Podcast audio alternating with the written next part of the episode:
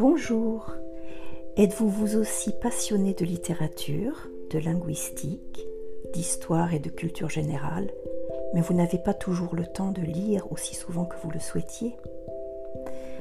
Je vous invite donc chaleureusement à écouter mes podcasts de livres audio, littérature française et francophone, romans essentiellement pour l'instant.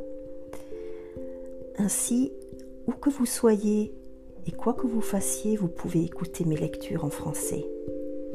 En espérant partager avec vous ma passion des mots, des langues, de la nature et des animaux, je vous dis à très bientôt.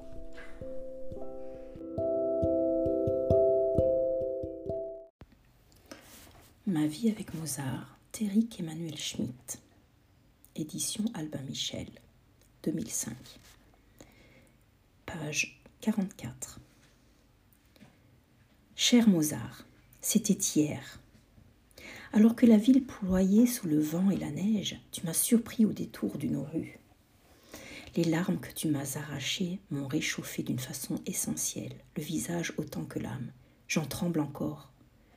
Noël avait jeté sur les trottoirs des centaines d'humains affolés à l'idée de manquer de cadeaux et de nourriture lors des, festivités à venir les mains chargées de sacs qui formaient autour de moi une corolle multicolore, bruissante et embrubannée, j'avais l'impression d'avoir changé de siècle de sexe et de porter une large robe à crinoline Napoléon III, dont le volumineux jupon contraignait les passants à sauter sur la chaussée lorsqu'ils me croisaient.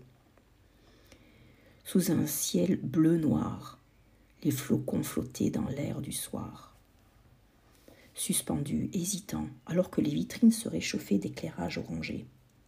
Accaparé par une frénésie d'achat, je courais les pieds gelés dans mes bottines humides. D'une boutique à l'autre, inquiet devant chaque caisse de me trouver à court d'argent, fier d'en avoir assez, me répétant vingt fois la liste de mes invités pour m'assurer que chacun recevrait son présent, désamorçant les réactions de susceptibilité. Si l'on décernait un diplôme au meilleur dépensier à la dernière minute, j'aurais pu postuler. Une fois que mes sacs eurent englouti l'ultime cadeau nécessaire, je songeais à me réfugier dans un taxi pour rentrer et je trottais vers une station. C'est là que tu interviens. Une musique me fit pivoter, une chorale chanter. Il y avait dans l'air quelque chose de probe, de recueilli qui m'immobilisa. À cause de la neige, je ne pouvais poser mes paquets au sol, par crainte que l'humidité ne les amollisse. Je demeurai donc debout, les bras chargés, les épaules lourdes, les paumes sciées à me laisser pénétrer par le mystère qui envahissait l'espace. Quelques secondes plus tard, les larmes jaillirent de mes paupières, violentes, chaudes, salées, sans que je puisse les essuyer. Étais-tu lorsque tu écrivais cela En quelle année Quel mois En tout cas, grâce à toi, je découvrais soudain où je me trouvais. Je haussai la tête. Noël au, plié, au pied de la cathédrale. Je n'avais rien remarqué auparavant.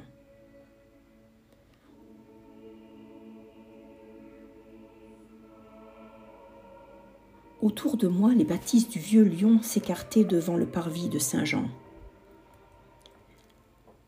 La façade gothique se dressait, haute, bienveillante, arrondie de rosaces, alanguie de guirlandes, alanguie de guirlandes, poudrée de neige. Pendant les heures précédentes, je ne lui avais pas prêté attention, car il n'y avait rien, il n'y avait rien à acheter dans une cathédrale. Sur les marches, réfugiés sous les ogives qui les protégeaient des flocons, les chanteurs, collés anorak contre anorak, des glaçons en formation sous les narines, émettaient de la buée chaque fois qu'ils ouvraient la bouche. Je m'approchai et les voix redoubla ma surprise. Était-ce possible qu'un chant si beau sorte de ces faces sexagénaires, aux allures rustiques, à la peau rissolée, aux traits creusés par les années cette chorale de vieillards naissait, d'une chorale de vieillards naissait une musique ronde, neuve, lisse comme un bébé qui sort du bain.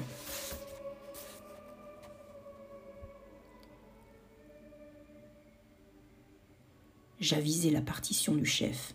Ave verum corpus de Wolfgang Amadeus Mozart. Encore toi? Salut à toi, vrai corps, né de la Vierge Marie, qui a vraiment souffert, immolé sur la croix par les hommes, toi dont la côte percée a versé du sang et de l'eau. Sois pour nous un avant-goût de ce qui adviendra par la mort. Je levai les yeux vers les flèches, les gargouilles, l'enlacement des sculptures qui grimpaient jusqu'au clocher et ma vue se brouilla. Noël, tu me révélais que nous vivions un moment sacré. Au plein cœur de l'hiver, à la saison où l'on craint que les ténèbres ne l'emportent, que le froid ne nous fige dans une glace définitive, lorsqu'enfin, vers le 20, vers, le 20 décembre, la lumière commence à, à croître, les hommes de toutes les civilisations se réunissent pour fêter le solstice, la clarté timide, le regain de l'espoir. Les bougies que nous allions allumer aux fenêtres de nos maisons, elles annonceraient le printemps, feux où nous jetterions des pommes de pin. Ils préfiguraient l'été. En même temps, tu disais Ave verum, Ave verum corpus. Tu attribuais un sens religieux à cet instant. Religieux, je ne le suis guère. Insistant, mélodieux, d'une douceur inexorable, inexorable, tu me contraignais pourtant à un examen critique. Pourquoi fêtes-tu Noël? demandais-tu. Pourquoi dépenses-tu tant d'argent? Les réponses arrivaient à ma conscience et me faisaient peur. Alors que je me croyais bon depuis le matin, je découvrais que j'étais surtout très content de moi. J'effaçais l'égoïsme qui avait réglé mon comportement durant l'année. Je compensais en cadeau les intentions que je n'avais pas eues, les coups de téléphone que je n'avais pas rendus, les heures que je n'avais pas consacrées aux autres. Au lieu de rayonner de générosité, je m'achetais une tranquillité d'âme. Ma frénésie de don n'avait rien d'évangélique un placement précis pour m'acquérir une bonne réputation. Je ne souhaitais pas la paix, je ne désirais que la mienne. Or, tu me rappelais que nous fêtions la naissance d'un Dieu qui parle d'amour.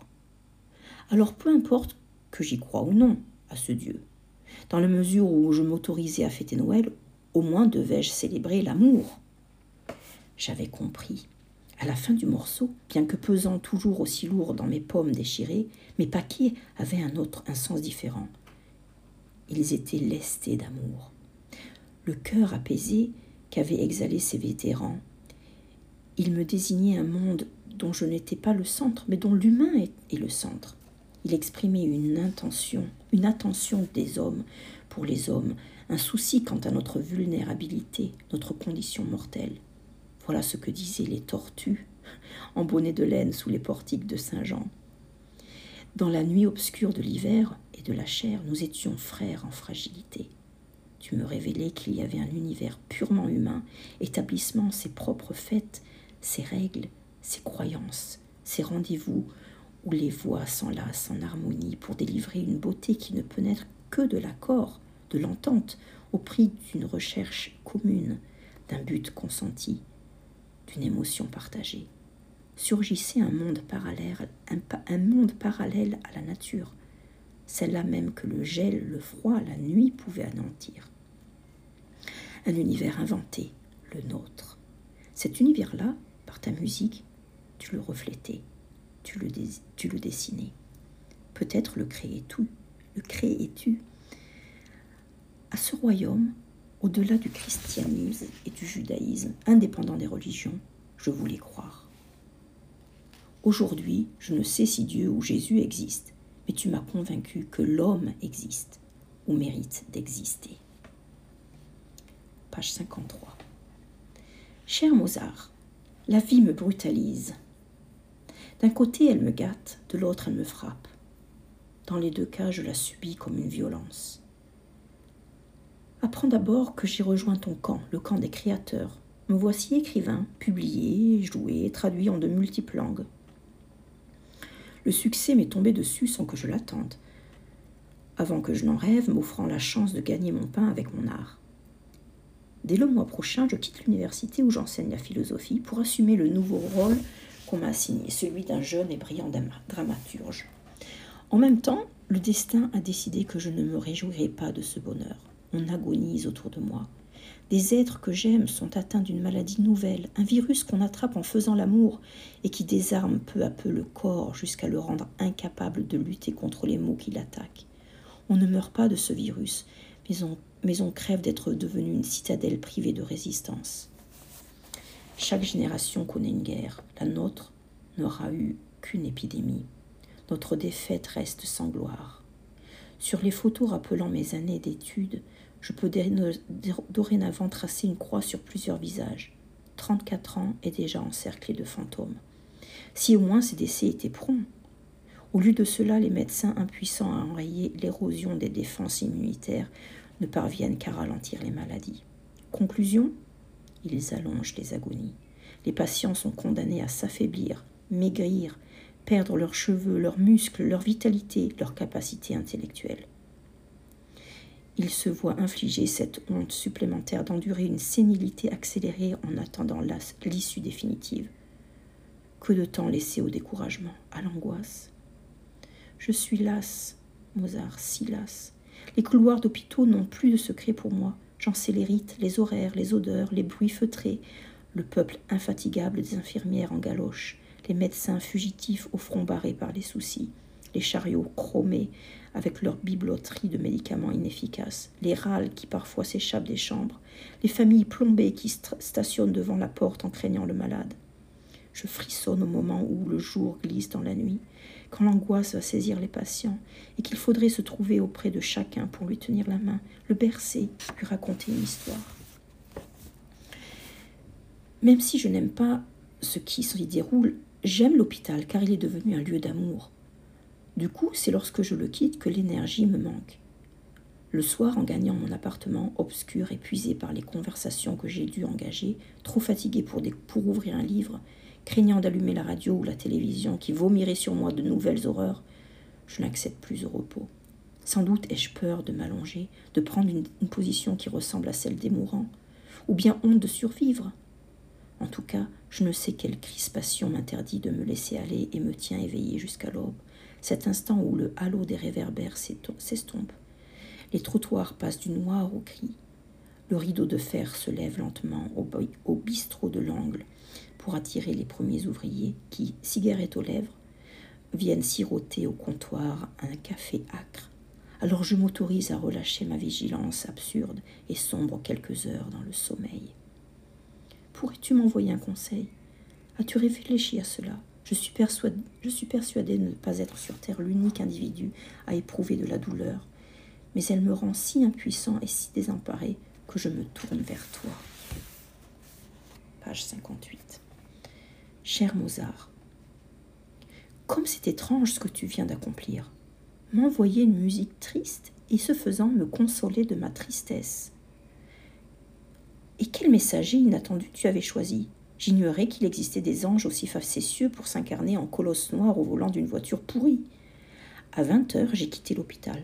Lorsque j'ai vu un taxi libre le long de la chaussée humide, je me suis jeté dedans, non pour rentrer plus vite, car j'appréhende de me retrouver seule chez moi, mais pour éviter l'interminable retour en métro. Ces stations qui ne changent ni de nom ni d'ordre, ces affiches joyeuses indifférentes à ma peine, ces lumières cruelles sur les visages fatigués, ces sièges où on n'arrive pas à me glisser à cause de mes épaules trop larges, ces odeurs de vieux corps qui n'ont pas apprécié la journée. Le chauffeur de taxi, un Africain à la voix fruitée, dont l'immense buste en pyramide rendait exigu, l'habitacle de tôle, me demanda la permission d'écouter de la musique. Ça dépend de ce que vous mettez, répondis-je en m'attendant à du jazz ou du reggae. Oh, je passe un disque que m'a laissé un de mes clients. Après tout, Faites ce que vous voulez. Euh, si ça ne vous plaît pas, j'arrête. Avec sa paluche géante, qui réduisait les commandes de son véhicule à un modèle miniature pour enfants, il a pressé un bouton. Et soudain, tu es entré dans la voiture afin de continuer le voyage avec nous.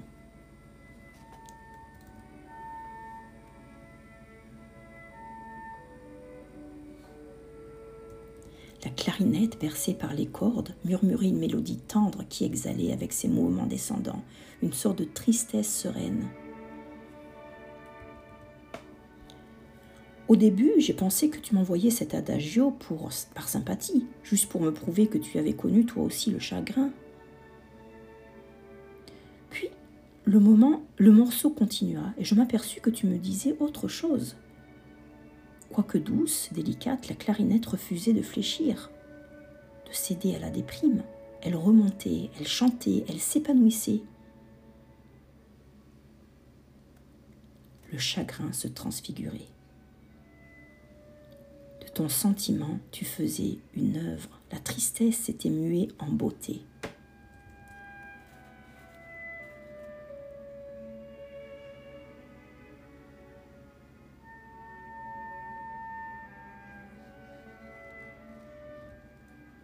J'appuyai mon dos sur la banquette de cuir, je renversai la tête en, arrière et laissai couler mes larmes. Pleurer enfin. Depuis que j'affrontais les agonies de mes proches, je n'avais plus pleuré. Pleurer, puis accepter. Grâce à toi, j'acceptais. Oui, je crois que j'ai accepté aussi. Quoi? En sortant du taxi, si j'éprouvais une certitude, je ne pouvais encore la nommer. Revenu ici, j'ai dû écouter plusieurs fois ton concerto pour, euh, clarinette, dans le but de mieux comprendre.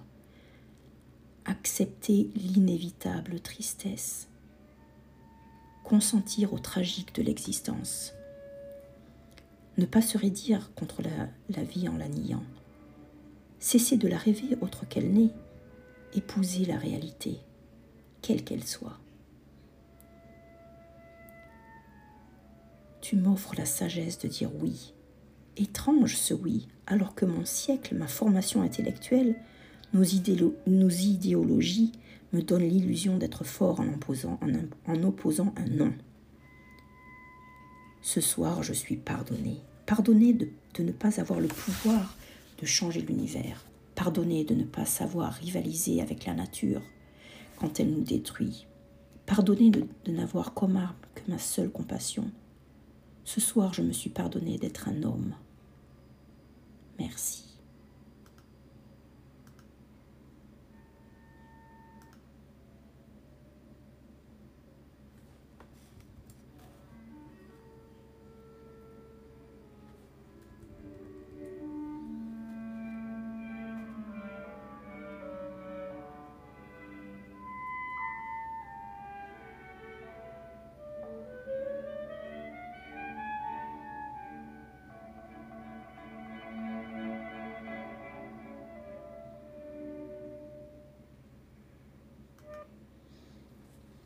Page 63. Cher Mozart, l'autre soir, j'ai rencontré un savant paléontologue qui avait eu l'occasion d'examiner ton crâne. Une fois qu'il m'eut convaincu que c'était vraiment le tien, retiré de la fosse commune et conservé pieusement depuis des siècles, son, identité ayant été confirmée par des analyses d'ADN, je demandai avec curiosité Alors, qu'y a-t-il de différent Qu'a-t-il de différent le cerveau de Mozart?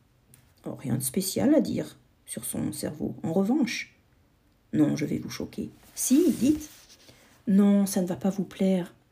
Dites.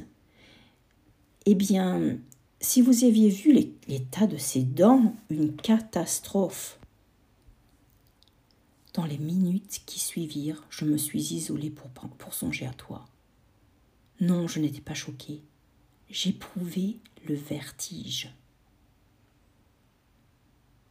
Comment pouvais-tu écrire cette musique légère, aérienne, fluide, aisée, avec, un corps qui gémissait, des gencives qui te faisaient souffrir?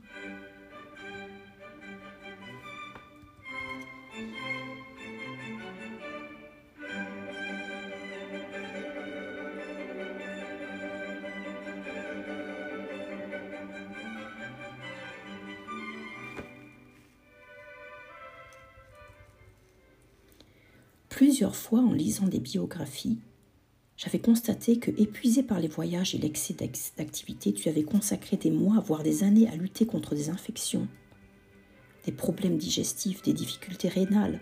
Cependant, ne m'avait pas encore parlé de ta bouche.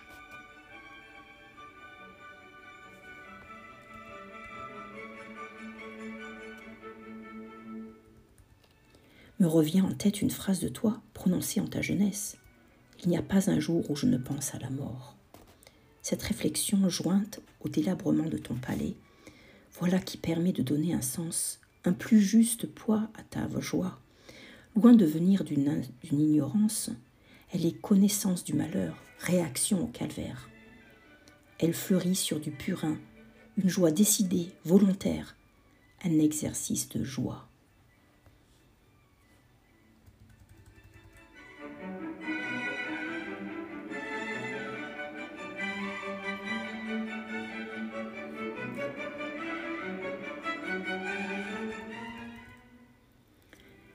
Y a-t-il plus beau fondement à l'optimisme? Aujourd'hui, l'optimisme pâtit d'une mauvaise presse. Lorsqu'il ne passe pas pour de la bêtise, on le croit provoqué par l'absence de lucidité. Dans certains milieux, on va jusqu'à décerner une prime d'intelligence au nihilisme, à celui qui crache sur l'existence, au clown sinistre qui expire bof d'une manière profonde, au boudeur qui radote de toute façon ça va mal et ça finira mal. On néglige que l'optimisme et le pessimiste, l'optimiste et le pessimiste partent d'un constat identique la douleur, le mal, la précarité de notre vigueur, la brièveté de nos jours. Tandis que le pessimiste consent à la mollesse, se rend complice du négatif, se noie sans résister, l'optimiste, par un coup de rein énergique, tente d'émerger, cherchant le chemin du salut. Revenant à la, revenir à la surface, ce n'est pas se révéler, super, ce n'est pas se révéler superficiel,